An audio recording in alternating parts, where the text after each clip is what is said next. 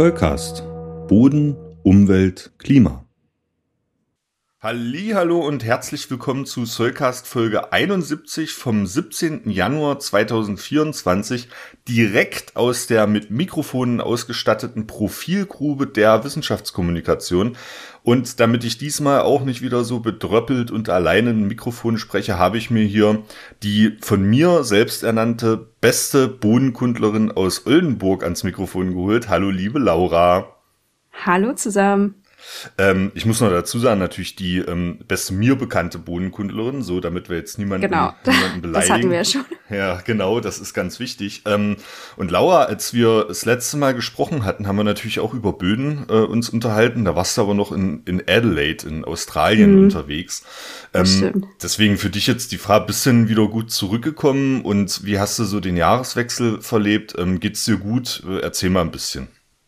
Ja, ich bin tatsächlich gut zurückgekommen. Es hat alles wunderbar geklappt. Aber muss gestehen, dass die Zeit doch auch sehr intensiv war. Ich bin auch eine Person, die immer sehr viel machen möchte und so viel wie möglich erleben und sehen möchte. Und vielleicht war es im Endeffekt doch ein bisschen sehr viel. Ich war die Wochen dann hier sehr kaputt, natürlich sehr schlapp. Der Jetlag hat mich doch ein bisschen sehr geschafft. Plus dann halt das Wetter. Also wenn man dann hier wochenlang nicht die Sonne sieht, das war schon deprimierend ja. irgendwie. Nee, mir ging's, also mir hat Australien richtig gut getan. Ich bin unglaublich dankbar für diese Chance und hat mich so viel weitergebracht. Ähm, ja, aber ansonsten war dann jetzt der Jahreswechsel und Urlaub einfach nur ein bisschen Ruhe, Entspannung, nochmal runterkommen, bisschen regenerieren. Genau. Schön, schön. Das klingt ähm, ganz nach meinem Geschmack, mehr oder weniger. Obwohl Australien, glaube ich, hätte ich mir nicht zugetraut. Das habe ich dir auch damals gesagt. Ähm, also da auch nochmal Respekt, dass du das gemacht hast und einen Angriff genommen hast. Ähm, ich hätte mir das, hm. glaube ich, nicht Dankeschön. zugetraut. Ja, das ist Wahnsinn.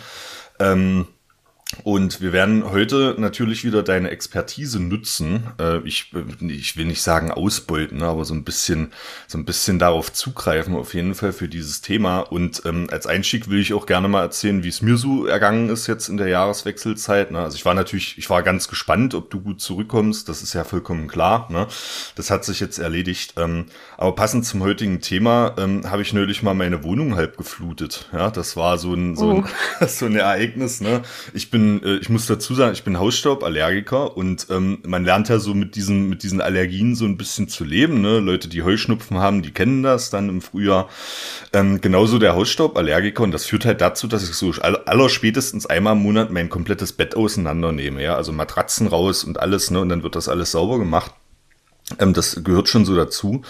Und äh, als ich dann frohen Mutes eben dem Wischeimer das Badezimmer verlassen wollte, die Matratzen standen im Wohnungsflur entsprechend, hat's mir diesen Wischeimer leider aus der Hand äh, geschlagen, ja, in Unachtsamkeit. Und eine Wasserfontäne schoss in den Flur und dann konnte ich beobachten, Laura, das passt zum heutigen Thema, ähm, wie die hydraulischen Eigenschaften äh, der Matratzen sich gestaltet haben, ne? weil die fingen dann so schön an, entgegen der Schwerkraft das Wasser vom Boden aufzusaugen, ah, okay. ne? bis so in die Mitte mhm. hinein. Und ich dachte, um Gottes Willen, was hast du jetzt geschafft? Ne? Dann musst du ja erstmal die Matratzen wieder trocken kriegen. Also es ist ein, ein Riesenspaß gewesen für die ganze Familie. Aber als ich da so stand, in Verzweiflung, habe ich sofort an dich gedacht, Laura. Weil ich dachte mir, das ist jetzt perfekt für eine Laura-Folge. Hydraulik. Ja, sehr schön. schön, dass du dabei an mich gedacht hast in dieser Verzweiflung. Ich habe da natürlich noch viele andere Sachen gedacht und auch gesagt, ne? Ich dachte mir so, das sind eben so die Alltagsgeschichten, ähm, wo man dann auch mal an die Bodenkunde denken kann. Ne? Das ist eben hydraulische Eigenschaften von Materialien, wie ist es mit der Porosität, Kapillarität, ne? Da kommt man immer wieder dazu und ähm, da motiviere ich ja auch immer alle Leute, die uns hören oder auch nicht hören, da mal so ihre Alltagserfahrungen einfach dahingehend zu überprüfen, was hat denn das gerade eigentlich mit Böden zu tun? Oder noch allgemeiner mit ganz grundlegender Naturwissenschaft. Ja, was hat denn das eigentlich gerade damit zu tun? Findest du immer irgendwas? Ja? Gerade hm, als, als Lehrer, der ich ja nun äh, mal auch bin, ähm, hast du immer auch die Notwendigkeit sozusagen an die Alltagserfahrung anzuknüpfen. Also ähm, mach das mal ruhig. Ähm, was ihr auch ruhig machen könnt und was uns auch immer sehr wichtig ist, nein, wir müssen erstmal Danke sagen. Laura, du sprichst gerade in ein ähm, Mega-Teil, was vor dir steht, ähm, in ein Mikrofon, was ähm, ich vorher bei dir in dieser Art und Weise noch nie gesehen habe. Und äh, wir genau. müssen an der Stelle einfach mal Danke sagen äh, an die Hörerinnen und Hörer, die das tatsächlich ermöglicht haben. Sag mal kurz was dazu, wie dieses Mikrofon zu dir gekommen ist. Tatsächlich stand dieses Mikrofon einfach irgendwann im Carport hier bei mir zu Hause. Nein, das Nein, ja nicht. Doch.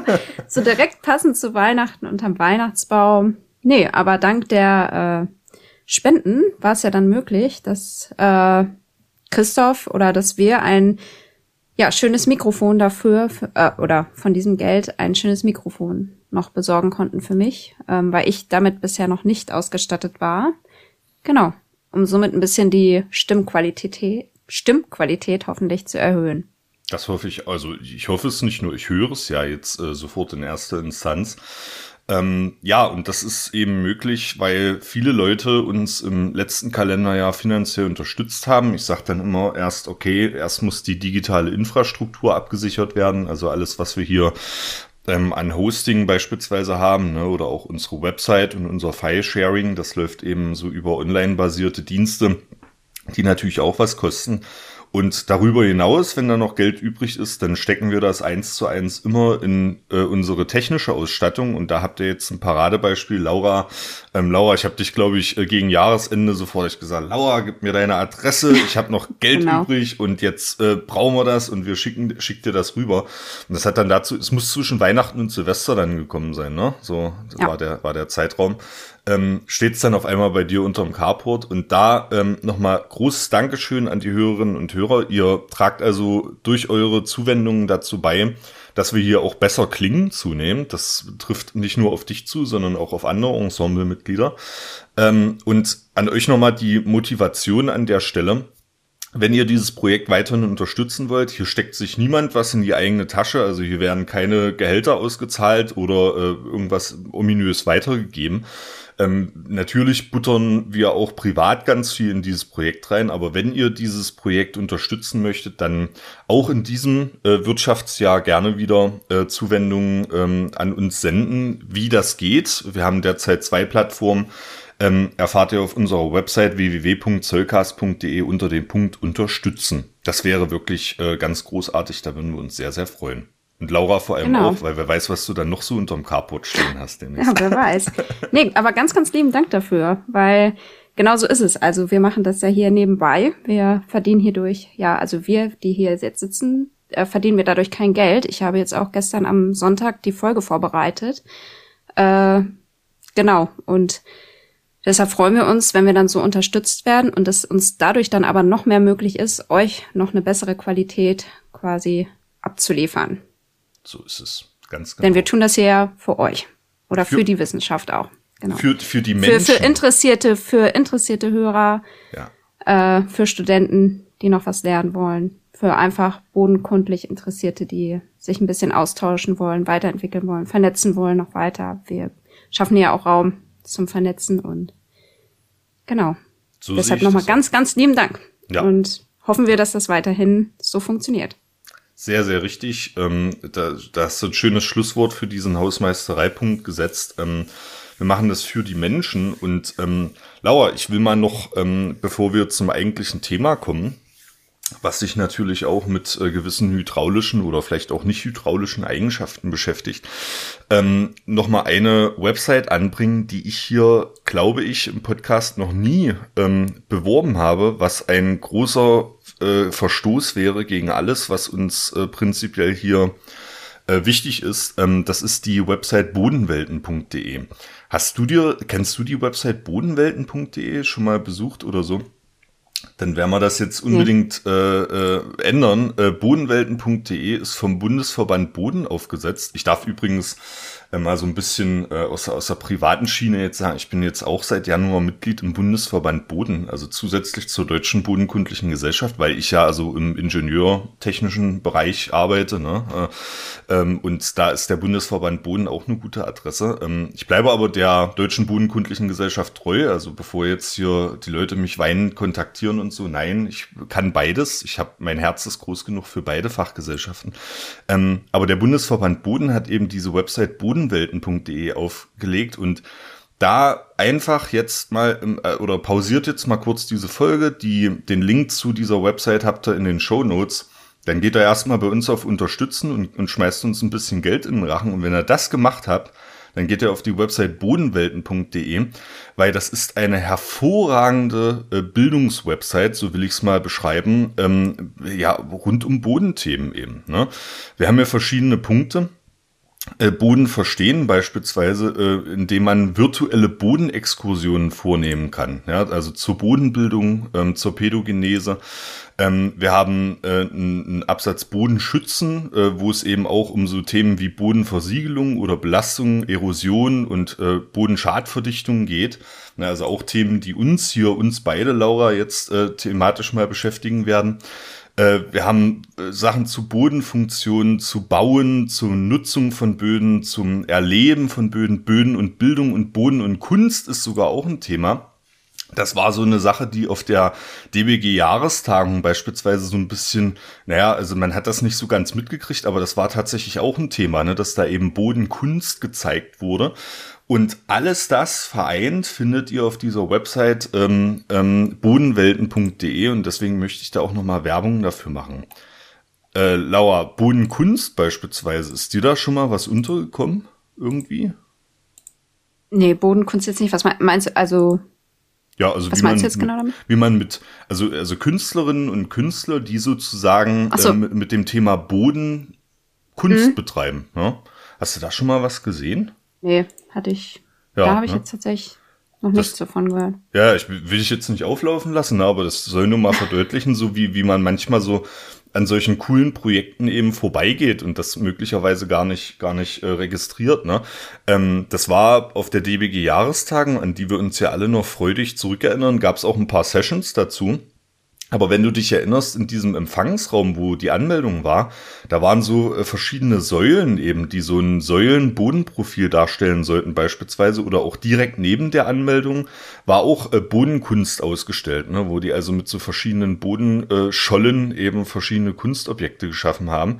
Ähm, das, man geht da so dran vorbei, ne? Deswegen, ich kann das gerade voll verstehen, dass du, aber wir hatten ja ein bisschen Zeit, wir sind ja immer in der, in der, in dieser Halle da ein bisschen rumgeschlendert, ne? Und auf einmal sieht man das, ja. Und ähm, das auch nochmal so ein Hinweis an euch. Also solche Überblicks-Websites, die sind wirklich unglaublich wertvoll.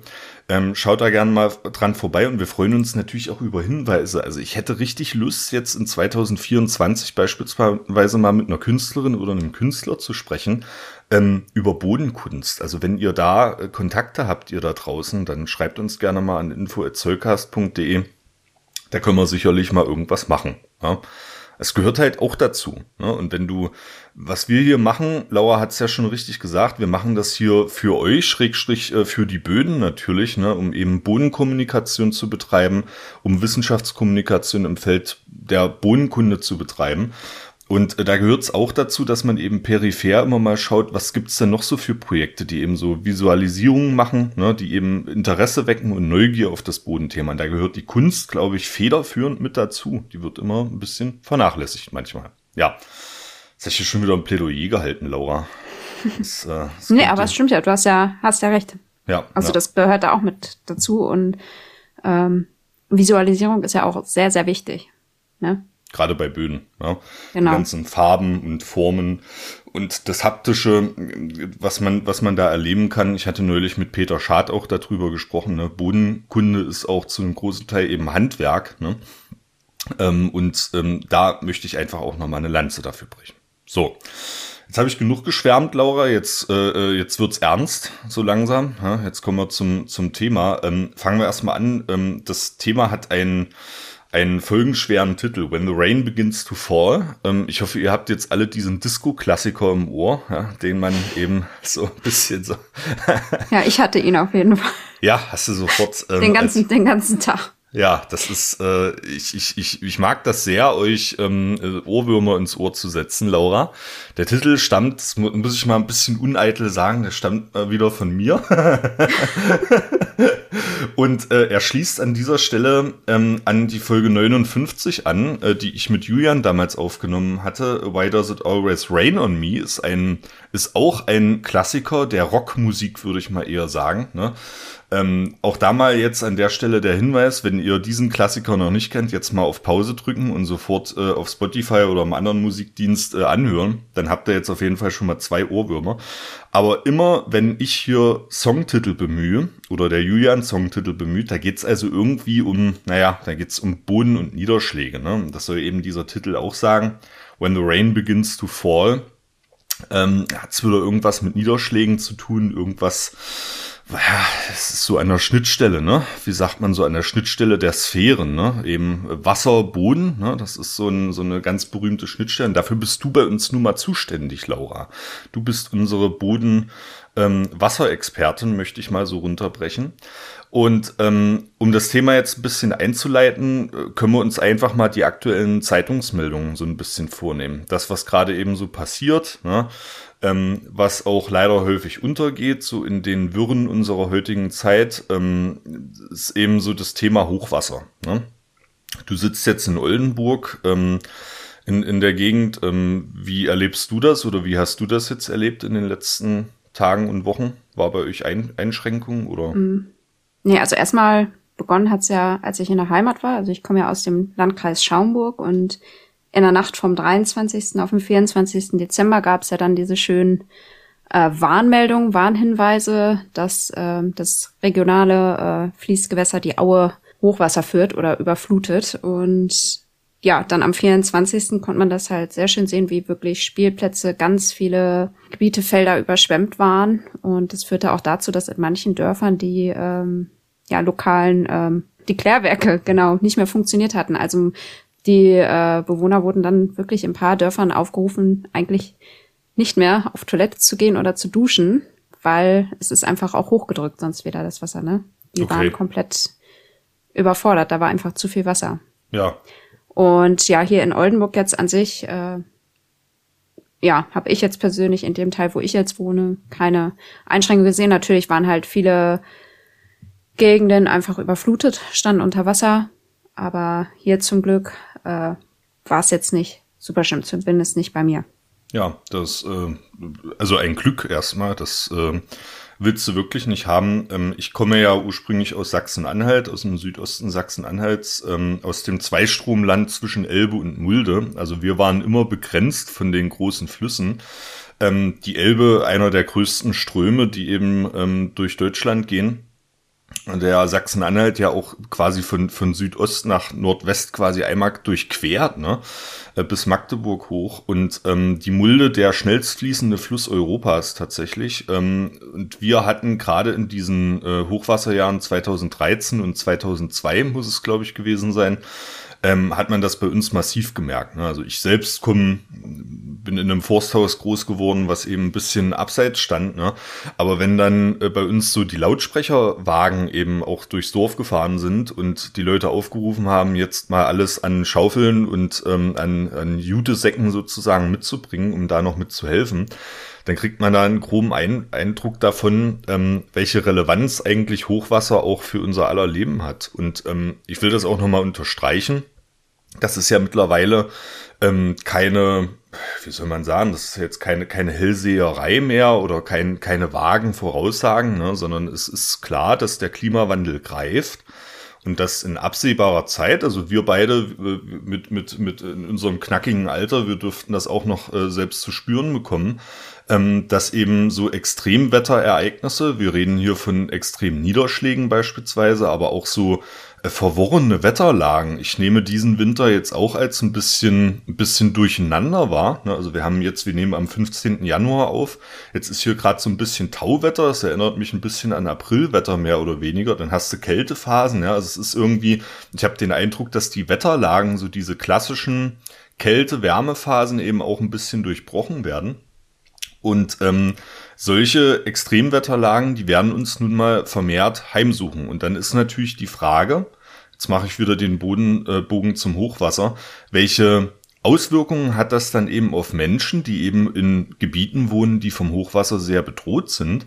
Und was können wir eigentlich präventiv dagegen tun, dass das Hochwasser vielleicht nicht mehr diesen Raum einnimmt oder in dieser Intensität auf uns zurückkommt, ähm, die es eigentlich gibt? Und das ist so der Einstieg in dieses Thema, ich einfach nochmal rausarbeiten möchte, Hochwasser geht uns alle an und äh, wir hören uns jetzt mal an an der Stelle äh, in diesem Thema von dir, Laura, ähm, ja, welche Mechanismen es vielleicht auch mit Blick auf Landnutzung geben könnte, um eben solchen Hochwasserauswirkungen äh, effektiv zu begegnen. Und da bin ich jetzt sehr gespannt, was du äh, mit deiner Fachkunde und deiner Expertise hier äh, aus dem entsprechenden Paper herausgearbeitet hast. Laura, the stage is yours. Genau, also erstmal möchte ich ähm, einleitend dazu auch noch anknüpfen. Also Hochwasser sind halt natürlich, die können wir auch nicht äh, verhindern. Und wie du schon schön gesagt hast, im Zuge des Klimawandels kommt es äh, verstärkt zu Starkniederschlägen oder auch Wetterumschwüngen, Extremwetterereignissen.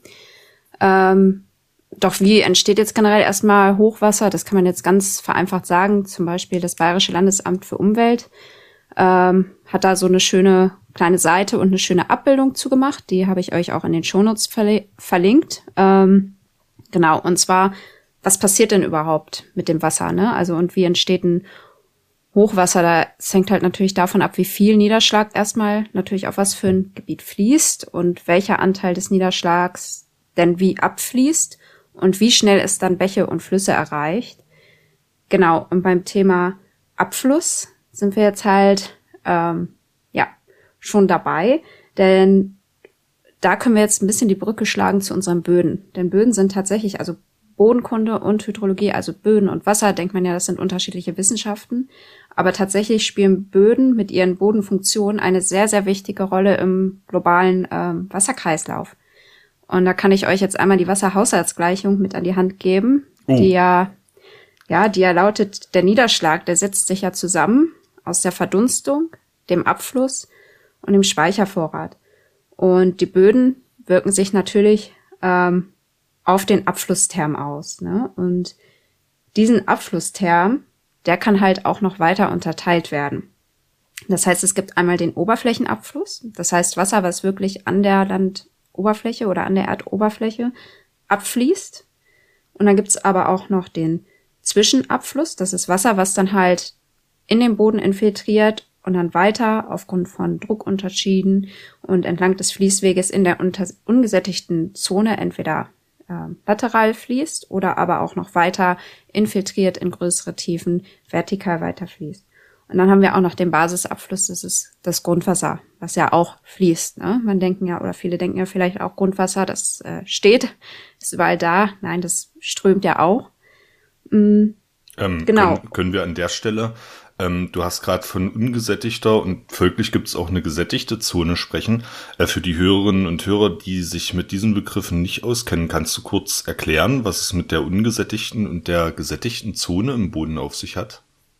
Ähm, also die ungesättigte Zone, damit meine ich jetzt wirklich die, ähm, ja, sage ich mal, Lagen, die halt nicht wassergesättigt sind. Also das heißt, da ist der Porenraum, das heißt der Raum zwischen den einzelnen Partikeln, aus denen sich ja ein Boden zusammensetzt, nicht komplett mit Wasser gefüllt, sondern auch teilweise mit Luft. Das ist so ein Luft-Wasser-Gemisch dann.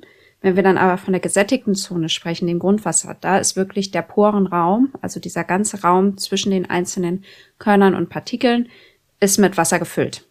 Komplett gefüllt. Okay, ja, also meine Matratzen, die ich äh, geflutet habe, entsprechend die, die Kapillaritätseffekte und so, das spricht eher für eine ungesättigte Zone dann im oberen Matratzenbereich. um das noch genau, als Beispiel zu nehmen. Danke, Laura. Genau, und äh, wie wirken sich jetzt die Böden natürlich hier auf den Abfluss aus? Das ist natürlich äh, die Bodenart, wie schon, also die Bodenzusammensetzung haben wir eher ein sandiges Gefüge, lehmig. Ähm, und aber auch, wie du gerade schön gesagt hast, die Nutzung. Ähm, und da kann man jetzt aber auch noch mal ein bisschen genauer klassifizieren. Und zwar ist es ja nicht, ist der Abfluss halt natürlich auch abhängig von den ähm, ja, Bodeneigenschaften, von der Zusammensetzung. Aber es gibt zum Beispiel auch die Benetzungshemmung vom Boden. Das heißt, da sind Hydrophobe, das heißt quasi wasserhassende ähm, Komponenten im Boden. Das sind dann meistens die Fette, die halt hydrophobe funktionelle Gruppen haben, wodurch das Wasser einfach nicht mehr infiltrieren kann. Und dieser Effekt aus so einer Krustenbildung wird verstärkt durch hohe äh, Temperaturen und sehr wenig Niederschlag. Ich weiß nicht, das könnt ihr euch so vorstellen, wenn ihr zum Beispiel, das hat bestimmt auch jeder mal gesehen, eine Zimmerpflanze habt, die ihr Wochen nicht gegossen habt. Und der Boden trocknet da komplett aus, die Erde. Und dann wollt ihr die gießen dann infiltriert das Wasser auch nicht sofort, sondern es steht erstmal im Topf drin und versickert oder infiltriert dann erst mit der Zeit. Das heißt, der Boden nimmt das Wasser erst mit einer verzögerten Zeit auf. Wenn wir das aber natürlich in der Natur haben, dann haben wir da so viel Kraft und Energie, dass das Wasser halt nicht genug Zeit meistens hat, um zu infiltrieren, sondern ähm, aufgrund auch durch Topografie begünstigt zum Beispiel fließt es dann einfach verstärkt oberflächlich ab. Bodenverdichtung spielt natürlich auch eine starke Rolle. Dazu habe ich euch in den Shownotes ähm, auch ein ähm, YouTube-Video verlinkt von den Naturpark Luxemburg. Äh, die zeigen sehr deutlich, wie sich die Bodenverdichtung auf einem Ackerstandort auf äh, die Infiltration vom Wasser auswirkt und natürlich auch Versiegelung. Aber dazu kommen wir jetzt erstmal nicht. Ähm, also das heißt, das Infiltrationsmu Vermögen und somit auch der Einfluss auf Abflussprozesse ist ein Zusammenhang von ganz verschiedenen Faktoren und die müssen halt äh, verstanden werden, wenn wir halt zukünftig mit Starkregenereignissen ähm, ja zu tun haben oder halt so ein bisschen Fluten und das Hochwasserrisiko minimieren wollen. Genau. Und wie beeinflusst jetzt eigentlich Landschaftsnutzung diese Prozesse? Denn das tut sie ja auch. Also die Vegetation ist ja nicht überall gleich. Also Versiegelung, wie ich gerade schon gesagt habe, in den Städten ist nochmal ein Thema für sich. Aber was für eine Rolle spielt die Landschaftsnutzung? Und da habe ich mir das Paper von Marco Hümann und seinen Kollegen aus, von der Uni Trier aus dem Jahr 2011, ist jetzt schon ein bisschen älter, rausgesucht. Das ist im Journal of Hydrology erschienen. Ähm, das, das Paper trägt den tollen Titel Identification of Runoff Processes The Impact of Different Forest Types and Soil Properties on Runoff Formation and Floods. Also das heißt, äh, da wollten sie halt verschiedene Abflussprozesse identifizieren und wie sich halt verschiedene Waldtypen und Bodeneigenschaften auf diese Abflussbildung und somit auch ähm, ja, Hochwasserereignisse auswirken können. Genau. Und somit geht's ja, Christoph, wie ich ja vorhin schon auch gesagt habe, natürlich erstmal das Verständnis von Boden-Wasser-Interaktion und der Abflussprozesse. Das wollten sie halt untersuchen mittels verschiedener ähm, Beregnungs- oder mittels Beregnungs eines Beregnungsexperimentes. Genau, aber erstmal, ähm, was sind natürlich auch die Gefahren noch bei äh, oder für Abflussprozesse oder Hochwässer habe ich ja eben schon, oder hast du eben auch schon gesagt, im Sommer oder in der Sommerzeit kommt es primär oder verstärkt zu Starkniederschlägen, die dann halt äh, Sturzfluten verursacht können, weil wie wir eben gerade schon ermittelt haben, gibt es ja diese Benetzungshemmung, das Wasser kann nicht so schnell infiltrieren, ne, oder Verkrustung. Und im Winter haben wir es aber, wie wir es ja jetzt auch haben, sehr langanhaltende Niederschläge und die Böden sind aber bereits wassergesättigt. Und dadurch kann es auch zu Hochwasser kommen. Genau. Aber wir wollen uns jetzt noch mal ein bisschen genauer auf die Abflussprozesse konzentrieren. Wie ich gerade schon gesagt habe, gibt es einen Oberflächenabfluss. Der ist allgemein klassifiziert, der tritt auf, wenn halt quasi die Niederschlagsintensität, die Infiltrationsrate äh, in die tiefere Bodenzone übersteigt. Das heißt, das Wasser hat nicht genügend Zeit ähm, oder nicht aufgrund der Bodeneigenschaften keine Möglichkeit zu infiltrieren und fließt dann oberflächlich ab. Ähm, das nennt man hier den Hortonschen Oberflächenabfluss auch. Aber ich werde es jetzt ja einfach abgekürzt immer als Oberflächenabfluss äh, bezeichnen und so zusammenfassen. Es gibt aber auch ein Paper von Simon Scherrer und Felix Neff aus Zürich. Die haben nämlich, ähm, das habe ich euch auch in den Shownotes verlinkt, die haben nämlich diese Abflussprozesse einmal klassifiziert und ein bisschen ähm, genau separiert, also unterschieden. Und eine super schöne Darstellung davon ist äh, in dem Paper von Gebhard Schüler aus 2006, was ich euch auch in den Shownotes verlinkt habe. Da könnt ihr das einmal ganz visuell sehen, wie die einzelnen oder unterschiedlichen Abflussprozesse aussehen. Genau, also der, wir haben einmal den Oberflächenabfluss, habe ich gerade schon gesagt. Das Wasser kann nicht infiltrieren oder sehr schlecht infiltrieren und fließt oberflächlich ab aufgrund von Versiegelung, Verdichtung, geringe Permea Permeabilität, also das Wasser kann nicht ähm, infiltrieren. Aber es gibt diesen Oberflächenabfluss natürlich auch, wenn, wie ich jetzt gerade gesagt habe, am Beispiel vom Winter, wenn der Boden bereits wassergesättigt ist, kann er ja kein weiteres Wasser aufnehmen. Das heißt, es führt dann auch noch äh, zum Oberflächenabfluss. Das ist natürlich auch abhängig von der Topografie. Dann haben wir aber diesen Zwischenabfluss, was ich euch ja gerade auch gesagt hat, eben habe ich den als ähm, sozusagen den Wasserfluss in der ungesättigten Zone bezeichnet. Aber das ist quasi der unterirdische Abfluss und das ist das Wasser, was halt aufgrund von Topografie und Druckunterschieden zum nächsten Vorfluter, das heißt zum nächsten Oberflächengewässer, Fließgewässer oder See fließt und so halt lateral durch die Bodenschicht fließt. Also es versickert nicht ähm, vertikal in weitere Tiefen, sondern bewegt sich lateral, also ein bisschen quasi so, es bewegt sich nicht parallel zur ähm, Erdoberfläche, aber ähm, fließt nicht weiter in größere Tiefen. Dann gibt es aber auch noch die ähm, ja, Deep Percolation hier in dem Paper genannt, also die Versickerung. Das ist wirklich die schnelle und gute Versickerung durch zum Beispiel Makroporen, also sehr große Poren, die natürlich durch Wurzelräume, durch Tiere entstanden sein können oder halt durch sehr gut durchlässiges Material kann das Wasser einfach super schnell infiltrieren und gelangt dann auch in viel größere Tiefen. Dann aber haben äh, Simon Scherrer und Felix Neff auch noch den Deep Subsurface Flow ähm, definiert. Das ist quasi auch ein unterirdischer Abfluss, der aber eine Art Kombination ist. Also das Wasser versickert erst ziemlich schnell und dann haben wir ja auch, wir haben ja nicht nur durchlässige Schichten in unserem Boden, sondern wir haben ja auch tonige Schichten zum Beispiel, die ziemlich undurchlässig sind oder auch das Ausgangsgestein, wenn das sehr hart verfestigt ist und sehr geringe hydraulische Leitfähigkeiten hat und das Wasser einfach nicht aufnehmen kann, dann passiert es, dass das Wasser auf diesen undurchlässigen Schichten quasi auch lateral weiter abfließt. Hümann und seine Kollegen wollten jetzt halt ähm, untersuchen, wie sich unterschiedliche Waldtypen halt auf diese einzelnen Abflusstypen auswirken.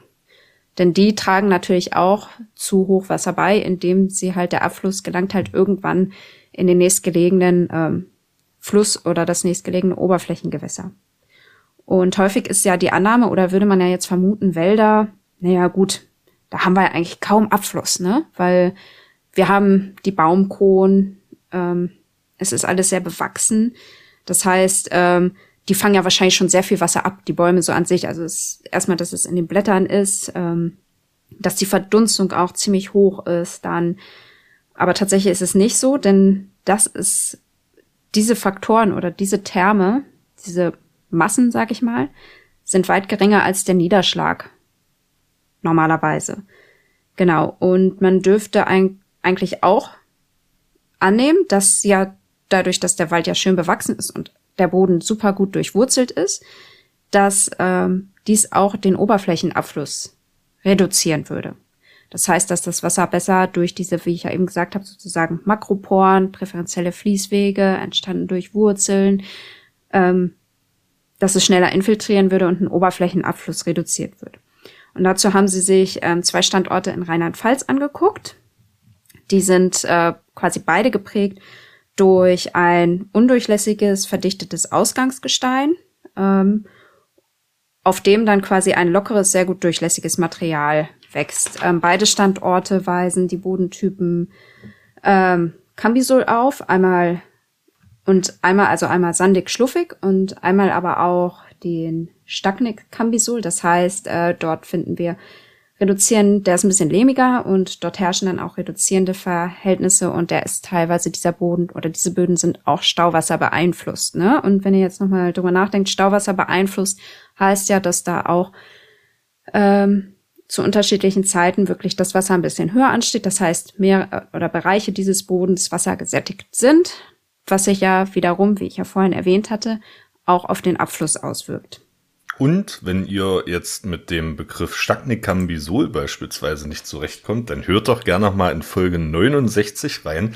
Da habe ich nämlich ein Interview geführt mit Peter Schad zur internationalen Bodenklassifikation. Mhm. Da könnt ihr jetzt noch mal schön nachvollziehen, wie das eben mit diesen verschiedenen Quantoren und äh, den äh, Referenzgruppen der World Reference Base for Soil Resources eigentlich sich verhält. Das hat Laura jetzt äh, mit angesprochen und ich freue mich immer, wenn ich sowas dann einwerfen kann. Genau, denn das ist tatsächlich, ich muss gestehen, ich musste auch erst noch mal einmal wirklich nachgoogeln, damit ich wirklich hundertprozentig hier das genaue oder sichere sage, weil wir nutzen hier ja doch häufig dann auch die KA5 noch, das heißt die anderen Bezeichnungen und war ich erst doch noch mal nicht ganz so sicher, was das jetzt genau bedeutet, aber ich denke mal, es ist richtig. Ja, also Cam, ähm, Cam, Cam, Cambisols sind nach der World Reference Base for Soil Resources, um das nochmal, äh, um das so, sozusagen nochmal runterzubrechen, ähm, Böden, die also mäßig entwickelt sind, die schon so genau. Verbraunungs- und Verlehmungserscheinungen mitgemacht haben. Ne? Um es jetzt mal runterzubrechen, genau. würde man sagen, also das wäre zum Beispiel die typische Braunerde, ne, die wir jetzt genau, in unserem... Genau, das habe ich vergessen zu sagen. Ja, ja nee, das, deswegen sprechen wir drüber. Ne? Ähm, und ähm, wenn du jetzt sagst Stagnik eben, dann ist, hat da entweder eine Tonverlagerung stattgefunden oder unterhalb dieses Kambik-Horizonts äh, sozusagen hast du eben ähm, eine Schicht, das hast du ja auch schon gesagt, die eben schlecht wasserleitend ist und deswegen das infiltrierende Regenwasser, das wird über dieser Schicht gestaut ne, und hat dann eben so eine so eine Grundwasserbeeinflussung, mehr oder weniger, ne, die dies in, in diesen Horizonten mit hervorruft. Kann man das so runterbrechen? Genau, ja, richtig. Ja, das wäre so das. Genau, und somit haben wir jetzt dann erstmal die Grundvoraussetzungen ein bisschen definiert, die Grundeigenschaften. Komme ich jetzt einmal kurz zum experimentellen Aufbau. Ihr könnt euch da sehr gerne auch nochmal die Folge äh, von Julian anhören, Folge 59. Richtig, ja. War's? Ja.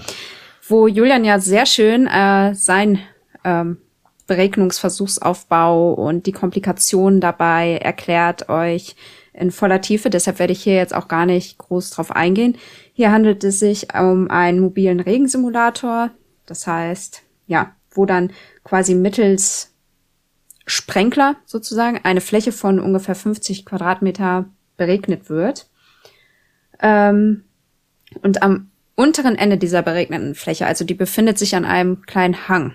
Und an dem unteren Ende, also so wie man halt erwartet, das Wasser fließt vom, vom höheren Standort quasi zum tiefer gelegenen Standort, äh, wurde ein Bodenprofil gegraben und dort in verschiedenen Tiefen, ja, auf Deutsch äh, übersetzt hieß es jetzt Ablenkbleche. Ich kenne mich jetzt aber auch nicht aus. Ich hätte ganz vereinfacht Bleche gesagt, die so einen Auslass haben, wo man halt in unterschiedlichen Tiefen quasi das Abflusswasser in diesen Tiefen abfangen kann und somit dann in Auffanggefäße leiten kann. Das, das heißt, dort haben hm? Das finde ich, das finde ich so abgefahren. Ähm, ich kann mir den Versuchsaufbau, so wie du ihn beschrieben hast, richtig bildlich vorstellen. Und das ist eben, auch mal Respekt raus an die physische Geografie an der Stelle.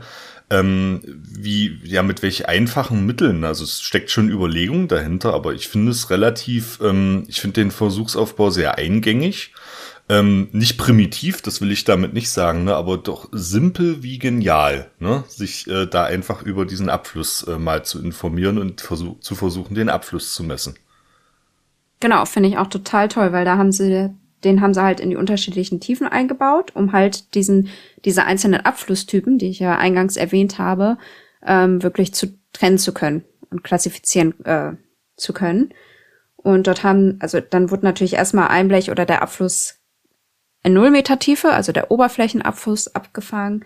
Dann gab's noch in 10 bis 30 Zentimeter Tiefe, je nach Standort, weil das ist ja natürlich die einzelnen Schichten und Horizontmächtigkeiten sind ja natürlich nicht an jedem Standort gleich. Für den Subsurface Flow, also für diesen Zwischenabfluss durch die relativ gut durchlässigen Schichten. Genau, und dann das letzte Blech wurde dann in der Tiefe von ungefähr 50 Zentimeter am Übergang zu der undurchlässigen ähm, Schicht platziert, um somit den Deep Subsurf Surface Flow aufzufangen und zu bestimmen. Insgesamt wurde über drei Tage beregnet, aber immer wieder auch mit Pausen drin, weil das die natürlichen Bedingungen ähm, mehr oder mehr den natürlichen Bedingungen entsprechen sollte. Mit einer Rate von 40 Millimeter pro Tag, also 10 Millimeter pro Stunde. Und ich habe mal ein bisschen geguckt. Christoph, hast du eine Idee, wie viel Niederschlag pro Tag kam jetzt hier runter, wo die Hochwasser hier entstanden sind in Niedersachsen oder auch bei dir? Da muss Hast ich sagen, Idee? nee, habe ich auch überhaupt keine äh, Größenordnung. Das ist so ein Feld, was sich mir immer nicht erschließt, weil es wird ja auch unterschiedlich angegeben. Ne? Mal in Millimeter, mal in Liter pro Quadratmeter. Ähm, gib mir gerne mal eine Größenordnung. Genau. Also ich habe jetzt auch ein bisschen auf verschiedenen Homepages gegoogelt und laut, also wir haben an der von der Uni-Seite bei uns so eine ähm, Wetterstation sozusagen, wo ein paar Daten gesammelt werden. Da stand, dass an Heiligabend bis zu 11,4 Millimeter pro Stunde ähm, runtergekommen sind, mhm. Niederschlag. Das heißt, das würde ja dementsprechend aus dem Paper. Insgesamt hatte ich in einem Zeitungsartikel gefunden, dass in Oldenburg im November 115 Millimeter pro Monat gefallen sind. Ähm, und ähm, nur grundsätzlich hatte ich jetzt dann auf Statista nochmal nachgeguckt, dass die Niederschlagsmengen in 2023 deutlich über dem jährlichen Mittel, äh, über dem vierjährigen Mittel mhm. lagen. Also das heißt, was ich damit sagen will, diese, äh, das, dieses Paper ist jetzt von 2011. Das ist ja mittlerweile über zwölf Jahre alt und finde die Verhältnisse schon realistisch für heute. Ihr könnt ja selber auch nochmal für euren Standort auch sonst äh, googeln und gucken, wie viel Millimeter pro Tag oder im Monat oder pro Stunde dort aufgefangen wurden. Nicht alle, ich glaube auch nicht alle Wetterstationen erfassen das so. Ähm, ich habe jetzt gerade bei, also ich hatte bei einer schnellen Recherche, ich wollte einfach ganz schnell gucken, hat jetzt nicht, bin halt nicht so super fündig geworden. Finde aber halt schon die Raten, die hier äh, verwendet wurden für die Berechnung, sind realistisch für heutige Verhältnisse. Dennoch würde ich sagen, dass sie wahrscheinlich damals als hoch angenommen wurden und somit heutzutage, also mehr als ein Jahrzehnt später, nochmal, wenn man solche Experimente machen würde, müsste man sie wahrscheinlich nochmal erneut anpassen und erhöhen. Ja, äh, da möchte ich, äh, da möchte ich auch noch mal eingreifen. Ich habe ja mal äh, am trockensten Ort Deutschlands gearbeitet, Laura. Wusstest du das schon? Habe ich dir das schon mal erzählt? Nee, das wusste ich nicht. Wel welcher ist es denn? Äh, das ist Bad Lauchstädt. Ähm, da äh, streiten sich aber auch die Be äh, Geister, ob es Bad Lauchstädt oder Quedlinburg ist oder so. Es ist jedenfalls der Regenschatten des Harzes, ne? also östlich, südöstlich vom Harz. Und äh, ich habe gerade mal geguckt, wir hatten im Monat April 2023 eine Niederschlagsmenge von 51,6 Liter pro Quadratmeter. Also das sind äh, 51,6 Millimeter auch Niederschlag ne, in diesem Monat. Und du hast gerade von 115 für Oldenburg gesprochen. Ne? Also das unterstreicht. Für November. Ja, genau. Ne? Also da, da so 51,6 wäre entsprechend sehr, sehr trocken. Das können wir, glaube ich, mal so festhalten. Ne? Und äh, Oldenburg hast du im November 115. Das ist entsprechend, ich würde es mal als, als normal bezeichnen, so für unsere Breiten. Ja. Genau. Ja, aber dann kommen wir auch mal ein bisschen zu den Ergebnissen und wie sich jetzt denn allgemein unterschiedliche Vegetationstypen oder unterschiedliche Waldtypen ähm, auf diese, auf die Abflüsse auswirken. Und da wurden zwei verschiedene Einzugsgebiete untersucht. Christoph, was ist äh, Einzugsgebiet? Wie würdest du das jetzt definieren? Na, ein Einzugsgebiet ist doch jetzt, wenn es ist ja meistens bezogen auf irgendeinen Vorfluter, also auf irgendeinen Fluss oder so, ist das komplette Areal, ähm, durch das der Fluss eben gespeist wird. Also sei es durch Oberflächenabfluss oder eben auch durch unterirdischen Abfluss und Zufluss. Ne? Also wenn man, man, man kann sich modellhaft vielleicht wie so ein Tal vorstellen in den Alpen oder genau. so. Ne? In der Mitte des Tales fließt eben der Fluss und das komplette Tal, also von der von Bergspitze zu Bergspitze wäre eben das Einzugsgebiet. Genau. Ne? Von den von den Wasserscheiden, ne? Das sind ja, ja, die Bergspitzen sozusagen. Das heißt, wenn du auf dem Berg stehst, fließt ja das Wasser, kann ja nach quasi jetzt ganz vereinfacht nach links und rechts fließen. Ja. Genau. Und das hast du sehr schön gesagt. Wir wollen jetzt mal, wir nehmen jetzt mal an, um euch das so ein bisschen zu visualisieren. Quasi, wir haben sozusagen ein Tal, durch das ein Fluss fließt. Und dann haben wir rechts, links, unten oben, wenn ihr das auf einer Karte, Mappe seht, deshalb oder Nordost, Südwest, haben wir Wälder, jetzt in dem einen Einzugsgebiet Frankelbach, das ist charakterisiert halt durch Wälder, Äcker, aber auch Dörfer. Die sind dann in Hanglage, also das heißt ähm, ja ein bisschen steiler verteilt. Und dort in diesem Einzugsgebiet Frankelbach wurden sechs verschiedene Standorte beprobt mit unterschiedlichen Waldtypen. Dort haben wir einmal einen äh, Bestand, der ein Jahr erst alt ist, dann einen, 20, einen 30 Jahre alten Bestand, einen 40 Jahre alten Bestand, dann wirklich etablierte, also alte Waldstandorte und auch ein Ackerboden. Genau die, wir haben dort auch die beiden unterschiedlichen Bodentypen, also einmal mit den unter den ähm, lehmigen Bedingungen, also Stacknick Stauwasser beeinflusst und einmal den gut durchlässigen Standort angetroffen. Und allgemein ist die Bodenfeuchte an, in diesem Einzugsgebiet ähm, bei 61 bis 77 Prozent und das heißt, man würde gerade bei dem Ackerboden ähm, erwarten, dass kaum Oberflächenabfluss vorkommt. Das heißt, der Boden ist schon feucht, äh, das Wasser kann infiltrieren, fließt jetzt nicht oberflächlich ab. Und ähm, das halt, wie ich ja eingangs auch schon gesagt habe, dass dort die hohen Infiltrationsraten begünstigt sind in den Wäldern allgemein durch Risse oder Regenwurmlöcher. Was tatsächlich jetzt so ist, dass, ein, dass bei dem jungen Bestand an dem ersten Tag der Beregnung gar kein Abfluss aufgetreten ist. Das heißt, es kam wirklich nirgendwo Wasser raus. Ähm, das heißt, dieser Boden muss erst ein bisschen aufgesättigt werden. Das heißt, der Boden hat erstmal das Wasser gehalten, erstmal ein bisschen gespeichert. Und wenn er dann weiter gesättigt wurde, dann erst ähm, begann das Wasser zu fließen. So kann man es sehr vereinfacht vielleicht sagen. Und das dann aufgrund ähm, dieses Deep Subsurface Flows. Also das heißt, dort ist das Wasser einfach sehr gut infiltriert, hat sich dann, wie du vorhin beschrieben hast, an der undurchlässigen Schicht aufgestaut und ist dann lateral abgeflossen zu diesem äh, gegrabenen Profil, also zu diesen Blechen, wurde dann dort gesammelt. Wenn der Bestand, Waldbestand aber ein bisschen älter schon ist, dann gab es tatsächlich ein bisschen Oberflächenabfluss, aber danach immer noch über 70 Prozent. Hier gab es keinen, diesen, nicht diesen Deep Subsurface Flow. Das heißt, das Wasser ist tatsächlich gar nicht so tief gelangt, sondern über 70 Prozent waren dann, war dann nur dieser Zwischenabfluss. Das heißt, in dieser sehr durchlässigen Schicht, das zweite Blech, da wurde das Wasser dann aufgefangen. Und das wurde sehr wahrscheinlich begünstigt durch halt diese präferentiellen Fließwege. Das heißt Makroporen, die gute Durchwurzelung, äh, ja, Wurmlöcher. Ja. Genau, richtig. Dann haben wir ein Fichtenwald noch, oder dann haben sie noch einen Fichtenwaldstandort gesucht, der 40 Jahre alt ist. Ähm, und der hatte einen sehr geringen Abflussbeiwert. Und Abflussbeiwert ist jetzt quasi der Anteil des Niederschlags, der zum Abfluss beiträgt. Und das waren hier nur 5,6 Prozent.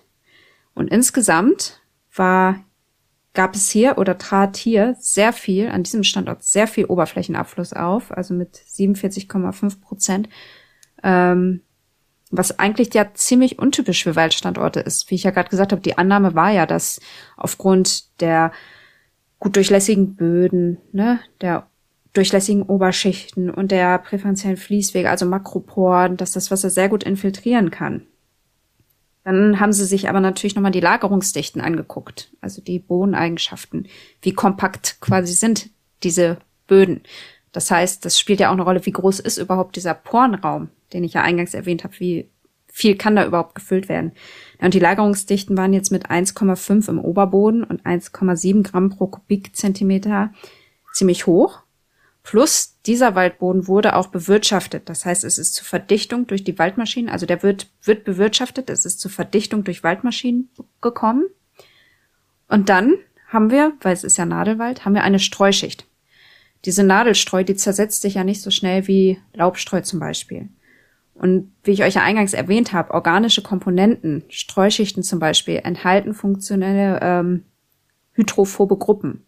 Das heißt, diese Streuschicht wirkt halt benetzungshemmend. Das heißt, das Wasser fließt oberflächlich ab ähm, oder trägt halt zur Benetzungshemmung bei. Das Wasser kann nicht so infiltrieren. Und deshalb haben wir an diesem Standort oder war an diesem Standort so ein hoher Oberflächenabfluss vorzufinden. Und um das Ganze jetzt nochmal, wie wirken sich die unterschiedlichen Waldtypen und auch Baumarten aus, wurde dann halt bei dem ja, etablierten, also bei dem alten, ganz alten Waldbestand, haben sie nochmal zwei unterschiedliche, haben sie einmal einen Laubwald untersucht und einmal Nadelwald. Und tatsächlich war es so, dass bei dem Laubwald das Wasser ziemlich gut infiltriert ist. Ähm, es kam ja zu einem Zwischenabfluss nach jeder Beregnung. Also nach jedem Beregnungsereignis ähm, trat sofort der Zwischenabfluss aus. Das heißt, das Wasser ist sehr schnell in den Boden, aber auch lateral dann weitergeflossen zum Bodenprofil entlang der Topografie. Und es gab aber auch einen ziemlich lang anhaltenden Deep Subsurface Flow. Das heißt, das Wasser wurde sehr gut auch noch im Boden gehalten, hat sich auf dem undurch, auf der undurchlässigen Schicht lang bewegt und dort aber sehr langsam lang bewegt. Das heißt, es kam zeitverzögert erst am Bodenprofil raus. Genau. Und im Vergleich dazu bei dem Nadelwald kam es tatsächlich jetzt aber ähm, im Kontrast zu dem, was wir eben hatten, ähm, zu 100 Prozent Zwischenabfluss. Das heißt, da trat kein Oberflächenabfluss auf. Andersrum, wie ich es ja eben gesagt hatte. Eben hatte ich ja gesagt, dieser 40 Jahre ne, Nadelwald äh, oder Fichtenwald, dort kam es ähm, zu sehr hohem Oberflächenabfluss oder relativ hohem im Vergleich zu den anderen Standorten.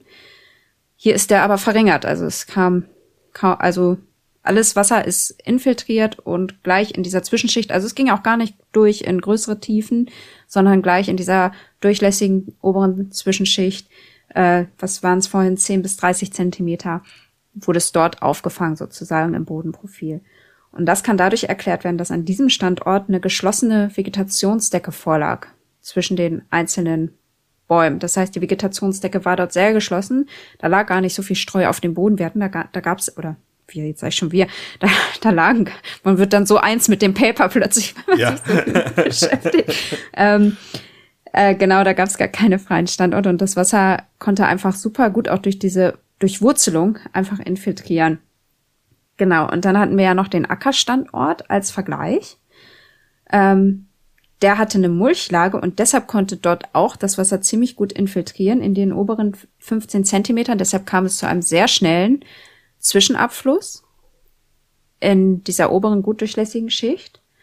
Und danach dann aber, also an Tag zwei und drei, also am ersten Tag gab es Zwischenabfluss, das Wasser ist infiltriert, ist durch die durchlässigen 15 Zentimetern ähm, zum Bodenprofil geflossen und danach, dann Tag zwei und drei, ähm, kam es zu Oberflächenabfluss durch halt die Oberbodenverdichtung. Denn danach unter diesen 15 Zentimetern ist ja auch, ist die Schicht durch Bodenverdichtung, durch Bearbeitung, äh, ja, ist durch die Bodenbearbeitung verdichtet, kompaktiert. Das Wasser kann nicht mehr in die weiteren Tiefen fließen. Da er aber schon an Tag eins beregnet wurde, ist das jetzt dann halt auch so wassergesättigt, dass es dann auch zu verstärkten Oberflächenabfluss führt. Dann gab es aber auch noch das Einzugs, genau, so das erstmal festzuhalten. Also wir sehen erstmal, die unterschiedlichen Waldtypen wirken sich schon aus, aber man kann jetzt auch nicht klar sagen, der eine Waldtyp ist besser als der andere Waldtyp, weil man muss sehr viele andere Bedingungen, wie das Befahren, wie die Bewirtschaftung, wie die restliche oder umgebende Vegetation noch mit berücksichtigen. Aber wir sehen sehr deutlich, dass sich halt auch Bodeneigenschaften wie die ähm, Lagerungsdichte und natürlich hydraulische Leitfähigkeiten, Gefüge, die Bodenart auch eine Rolle spielen. Ne? Und dann gab es zum Vergleich noch das Einzugsgebiet ähm, Holzbach. Dort gab es Buchenstandorte, also Wald, Rhein, Buchen, Laubwald und dann nochmal Nadelwaldstandorte und ähm, die Buch, äh, Fichten, Fichten, sorry, nicht jetzt Nadelwald, sondern speziell doch nochmal Fichten. Und Buchen äh, wurden jetzt hier erwähnt, dass sie tiefe Wurzelsysteme haben. Und was denkst du jetzt, Christoph, ist das gut oder schlecht dann für die Versickerung? Das wird sicherlich gut sein, ne? Das genau, das ist sehr gut für den Wasserrückhalt, für die Inf fürs Infiltrationsvermögen. Genau. Dann haben sie aber oder wurden in den vergangenen Jahrzehnten dort auch an einzelnen Standorten Fichten angebaut, ne? Aufgrund, weil es einfach ähm, ja, wie nennt man das jetzt zur Abholzung, zur Produktion, dass sie ja den Wald Gewinn bringt, auch nutzen konnten. Forstwirtschaftlich halt, ne? Eine Forst, Frage. Forstwirtschaft. Fichte ist, ist ja. ein qualitativ hochwertiges Holz, auch schnell wachsend, ne? Genau. Das ist ein wirtschaftlicher das, Aspekt, ja. Wirtschaft, genau, so wollte ich es zusammenfassen, nur kompliziert umschrieben. Und wie sieht's da mit den Wurzeln aus, weißt du das? Oder? Nee, tatsächlich nicht, aber ich dachte auch, dass diese Flach- und Tiefwurzelgeschichten, da hatte Peter Wohleben mal gesagt, dass das ein bisschen Mumpitz ist, aber hatten die dort festgestellt, dass die Fichten quasi ein anderes Wurzelsystem haben als ähm ja, also da stand jetzt einfach nur drin, dass die Fichtenstandorte äh, flachere Wurzeln haben. Hm, die Fichten jo, flache Wurzeln haben, ne? Kann also ja kann sein. ja sein. Das heißt, mhm. Die würden dadurch dazu jetzt natürlich wieder auch das begünstigen, dass das Wasser nicht so gut infiltrieren kann, zumindest nicht in größere Tiefen. Das hatten wir auch gesehen jetzt bei dem Nadelwaldstandort im letzten Einzugsgebiet. Gab es 100% Subsurface Flow, das heißt, das Wasser ist zwar nicht oberflächlich abgeflossen, es ist aber auch nicht in die größeren Tiefen gelangt.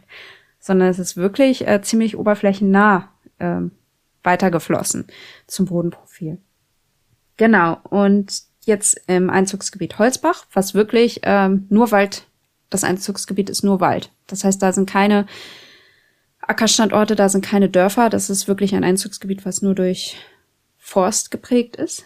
Und da sieht man jetzt, dass an allen Standorten, die die dort beprobt haben, es keinen Oberflächenabfluss gab.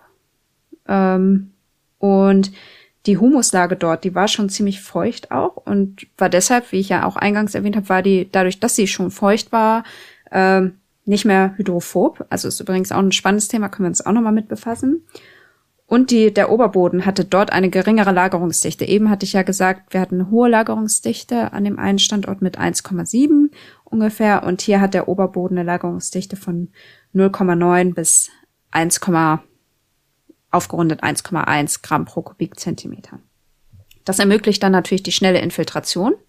Das heißt, das Wasser infiltriert sehr schnell, fließt nicht mehr oberflächlich ab. Außerdem ist in diesem Einzugsgebiet die hydraulische Leitfähigkeit dieses ähm, etwas undurchlässigeren Layers, dieser undurchlässigeren Schicht, groß genug, um den vertikalen Fluss zu ermöglichen. Das heißt, die Leitfähigkeit ist trotzdem an dieser undurchlässigen Schicht so hoch, dass trotzdem immer noch Wasser auch in diese undurch eigentlich, also ist ja dann nicht undurchlässige, sondern schlecht durchlässige Schicht gelangen kann. Das heißt, es kommt ähm, trotzdem noch ähm, also es kann in größere Tiefen gelangen und an diesem Standort haben sie sogar noch viel mehr Wasser beregnet, um halt zu sehen, ob irgendwann noch mal mehr Wasser in größeren Tiefen rauskam. Tatsächlich war das aber an einem, Abfl äh, an einem Standort sogar nicht der Fall, denn dort konnte man tatsächlich sehen, dass es überhaupt gar keinen lateralen Abfluss gab. Das heißt, da wurde gar kein Wasser in diesem Bodenprofil abgefangen oder ist gar kein Wasser im Bodenprofil angekommen in den drei Tagen oder insgesamt sechs Tagen des Versuchsdurchlaufs sondern es ist einfach ähm, in die Tiefe gewandert, also tiefer als diese ein Meter Profilgrube sozusagen. Genau. Wow. Und damit, ja, können wir jetzt festhalten, dass natürlich, also dieses Einzugsgebiet, habe ich ja gerade gesagt, ist durch Forst geprägt. Das heißt, dort gibt es einen sehr alten Waldbestand. Der Forst ist dort intakt, wurde nicht so bewirtschaftet also wurde auch, habe ich ja erzählt, dass sie dort auch Fichtenstandorte eingebracht haben. Aber dennoch, ähm, ja, scheint das ja ziemlich positiv dazu beizutragen, den Oberflächenabfluss und auch diesen Zwischenabfluss ähm, zu verringern. Ähm, insgesamt kann auch zusammengefasst werden, dass trotzdem Nadelwälder oder Standorte mit einem Nadelbaumbestand geringere Abflussbeiwerte haben. Das heißt, ähm, dass dort schon es tendenziell eher zu einem Oberflächen- oder Oberflächennäherem Abfluss kommt als bei Laubstandorten. Ähm, und tatsächlich, diese Studie zeigt jetzt halt auch, dass entgegen der Annahme oder wie man es vermuten würde, auch Wälder aufgrund der Verdichtung und hydrophoben Lagen zu einem Oberflächenabfluss beitragen können. Das heißt, nur weil man denkt, ach, über meinem Haus hier am Hang ist ja ein Riesenwald, da kann, wird kein Wasser jetzt hier ankommen und wird kein Wasser runterfließen. Das ist nicht der Fall. Man äh, muss aber tatsächlich auch die physikalischen Bogen Bodeneigenschaften noch mit einbeziehen, denn die haben halt auch einen sehr großen Einfluss, also die Lagerungsdichte, hydraulische Leitfähigkeit, das Gefüge, präferenzielle Fließwege haben halt auch einen sehr großen Einfluss auf die Abflussgeneration und was für Abflusstypen dann vorliegen, also und was für Tiefen das Wasser oder wie tief das Wasser weiterfließt. So kann man es ganz vereinfacht sagen. Ne? Und hättest du jetzt eine Idee, also ich meine, es ist ja jetzt auch ganz viel in, in den Medien schon im vergangenen Jahrzehnt immer wieder oder immer weiter besprochen worden. Was könnte man jetzt präventiv machen oder Maßnahmen, oh. die das vorbeugen oder dazu beitragen, dass man den Oberflächenabfluss äh, verringern kann und es noch weiter erzielen kann, dass Wasser in größere Tiefen infiltriert? Na, eine, ganz, eine ganze Menge. Ich habe ja jetzt viel von dir gelernt und äh, mit Spannung das, das gehört. Ne? Also einmal kommt es natürlich auf das jeweilige Einzugsgebiet an. Äh, Stichwort Ahrtal, ähm, das hängt uns ja allen noch mit in den Knochen. Ne? Ist ja auch so ein spezielles Einzugsgebiet, äh, der A in diesem Fall, ne? ähm, was dazu beigetragen hat, dass es zu dieser Überflutung kommt. Also es kommt natürlich auch auf die äh, pädologischen und geologischen Spezifika des Untergrunds an. Das hast du uns jetzt erklärt. Ne? Äh, also wenn du da eine wasserundurchlässige Schicht hast, ähm, ist, hat die natürlich eine entsprechend geringe hydraulische Leitfähigkeit und begünstigt möglicherweise diesen ich würde ihn jetzt mal als intermediären Abfluss, ne? Also du hast diesen Oberflächenabfluss, du hast den Tiefenabfluss und so intermediär eben dazwischen. Genau, dazwischen. Mhm. Ja, begünstigen. Also du musst immer standortspezifisch natürlich schauen. Und da würde ich sagen, ist äh, in diesem Fall, weil wir jetzt über Waldstandorte gesprochen haben, natürlich auch die Forstwirtschaft oder die Forstwissenschaft äh, eine Disziplin, die da auf jeden Fall zuträglich ist. Ne? Ich hatte mit Julian äh, in der Sonderfolge zum Boden des Jahres 2022 auch darüber gesprochen. Ne? Also die Forstwissenschaft ist eine interdisziplinäre Wissenschaft, die sowas alles im Blick hat. Forstleute sind wirklich, ähm, mit denen kannst du dich breit, breitband über alles Mögliche unterhalten. Ja. Und das, definitiv. Ne, und gerade eben auch eine nachhaltige Forstwirtschaft sollte sowas für Einzugsgebiete eben im Blick haben. Du hast auch gesagt, beispielsweise ähm, die Bewirtschaftung, also die Befahrung von Waldgebieten, ne, die Verdichtung von Waldböden da ist auch wieder die Forstwirtschaft natürlich gefragt und die können das auch, ähm, dass man zum Beispiel mit, ähm, mit ja, Holzerntemaschinen arbeitet, die eben möglichst geringe Verdichtungseffekte haben. Ne? Gibt es ja so Spinnenartige, die sich dann so spinnenartig fortbewegen und nicht die ganze Zeit auf Reifen fahren beispielsweise. Ne? Aber auch die Art der Vegetation es spielt natürlich eine Rolle. Du hast jetzt über diese ähm, Nadelwälder gesprochen, ne, die ja gar nicht so häufig sind eigentlich in unseren Breiten, wenn dann äh, höchstens in so submontanen Lagen oder so. Ähm, dass natürlich auch die Oberflächenstreu da eine Rolle spielt, was den Oberflächenabfluss angeht. Ne? Hydrophobe Eigenschaften von Fichtennadeln. Wenn ihr durch einen Fichtenwald geht oder durch einen Kiefernwald, dann riecht ihr das auch. Das sind eben die ätherischen Öle. Ne? Und Öle sind per Definition nun mal wasserabweisend. Ne? Das spielt also auch eine Rolle.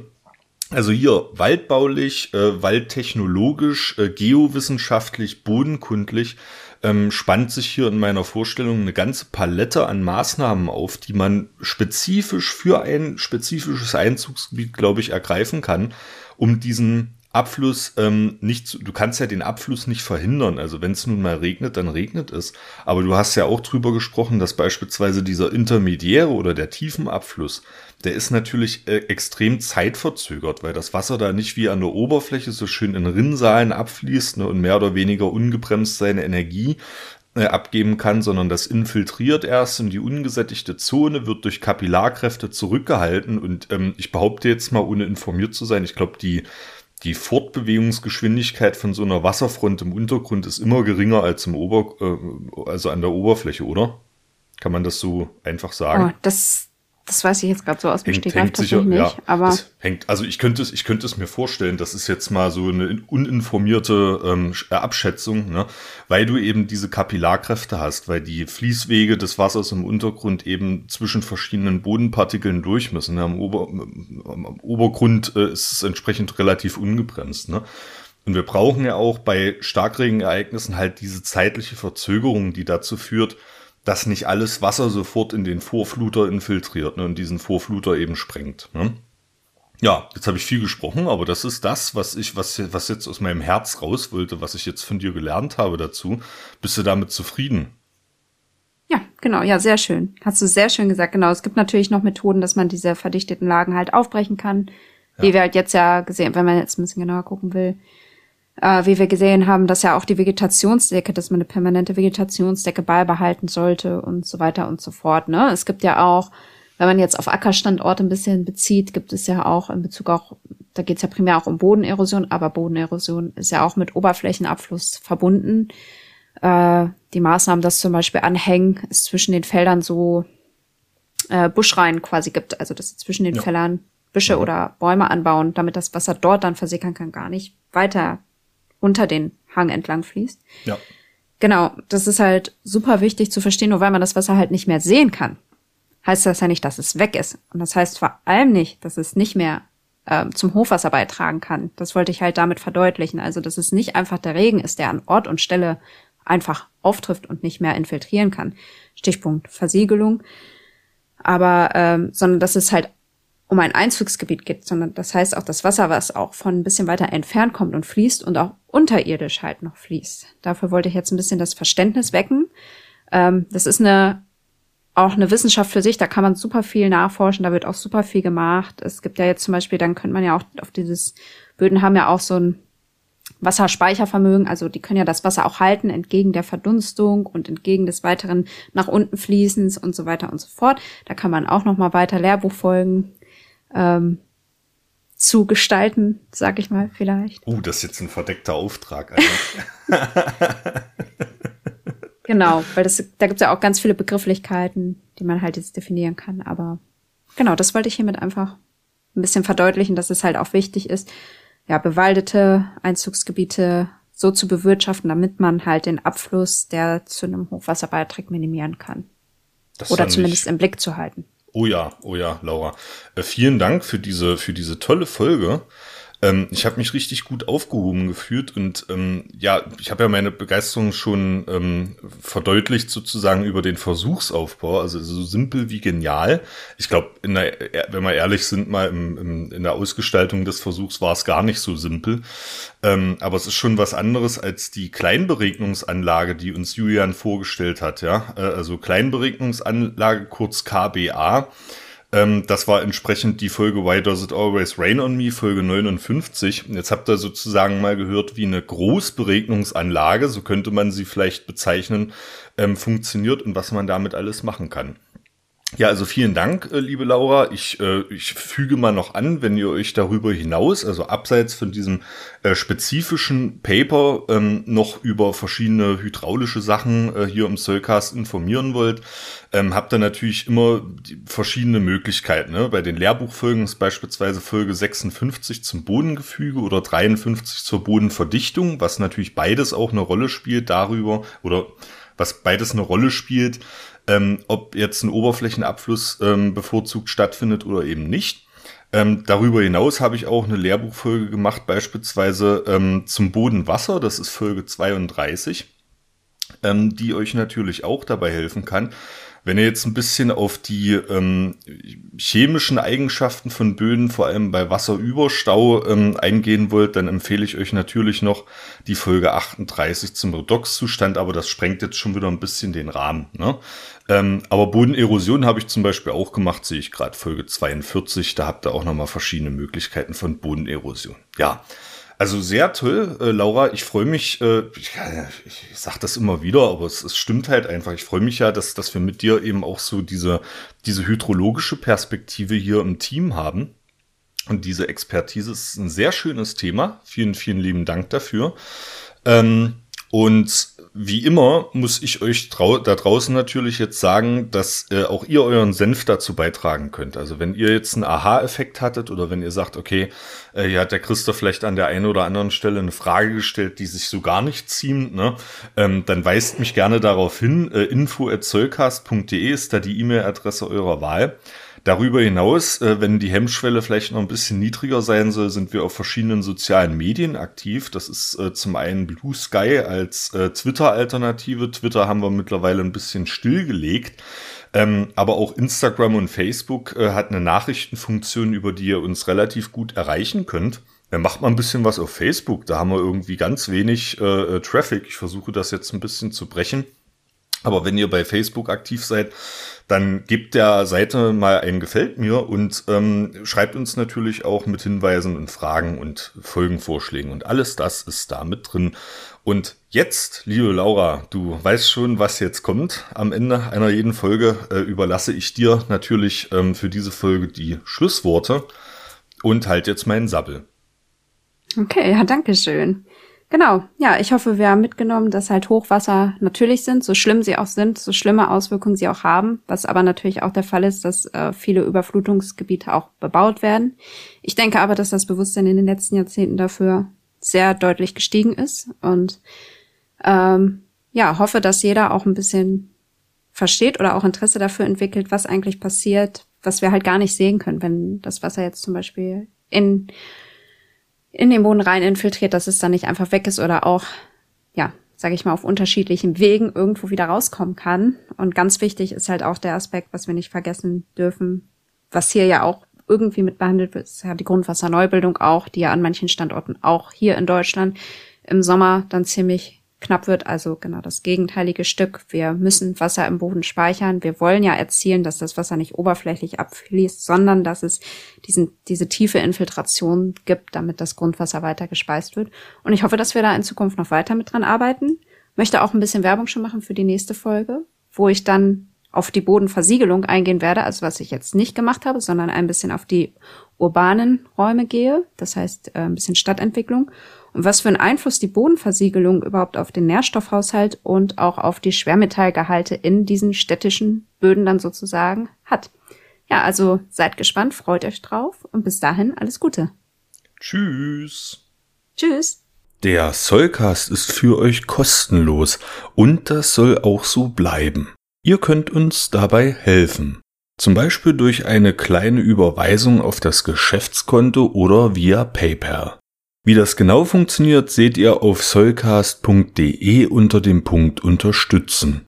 Das Geld wird für die digitale Infrastruktur verwendet und darüber hinaus in Technik investiert. Vielen Dank für eure Unterstützung.